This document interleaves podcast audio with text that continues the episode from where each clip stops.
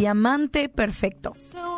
Se cuenta que un tratante en diamantes se fue a comprar nuevas piezas y mientras lo hacía las observaba durante mucho rato. De vez en cuando separaba su vista del diamante que examinaba y la fijaba por unos minutos sobre el diamante que llevaba en el anillo de su mano, para mirar después de nuevo el diamante que era para comprar. Después explicó que al mirar mucho tiempo atentamente un diamante, su vista pierde la facultad de distinguir bien, por lo cual le era preciso fijarse de vez en cuando en su propio diamante perfecto para poder apreciar bien.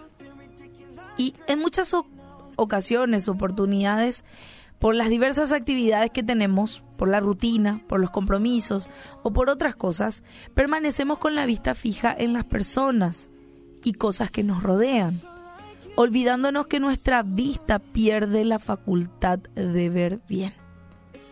Al igual que el experto en diamantes, debemos recordar que el diamante perfecto, nuestro Dios, es quien nos permite ver bien las cosas y que nuestra vista debe buscarlo constantemente para poder distinguir sin ningún problema lo bueno de lo malo, para hallar claridad en las cosas que enfrentamos en nuestro diario vivir y tomar las decisiones correctas. Y yo sé que vos que estás del otro lado, seguramente en algún momento te das cuenta que perdés la mirada de Dios.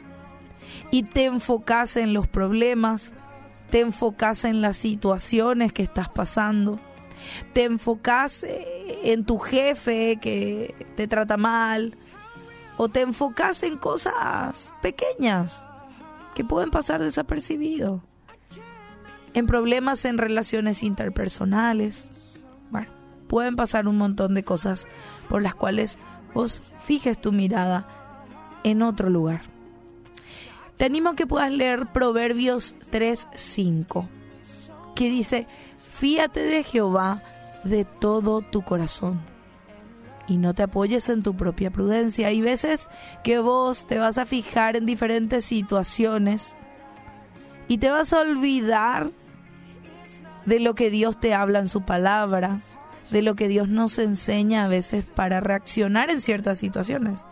Así que cuando vos no sepas qué hacer, qué camino seguir o qué decisión vas a tomar, busca a Dios.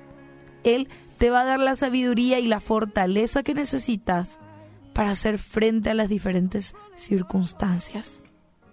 Que no te deslumbren lo prometedoras que pueden ser algunas circunstancias o lo buenas que puedan parecer las personas. Siempre primero mira a Dios para poder hallar guía y dirección.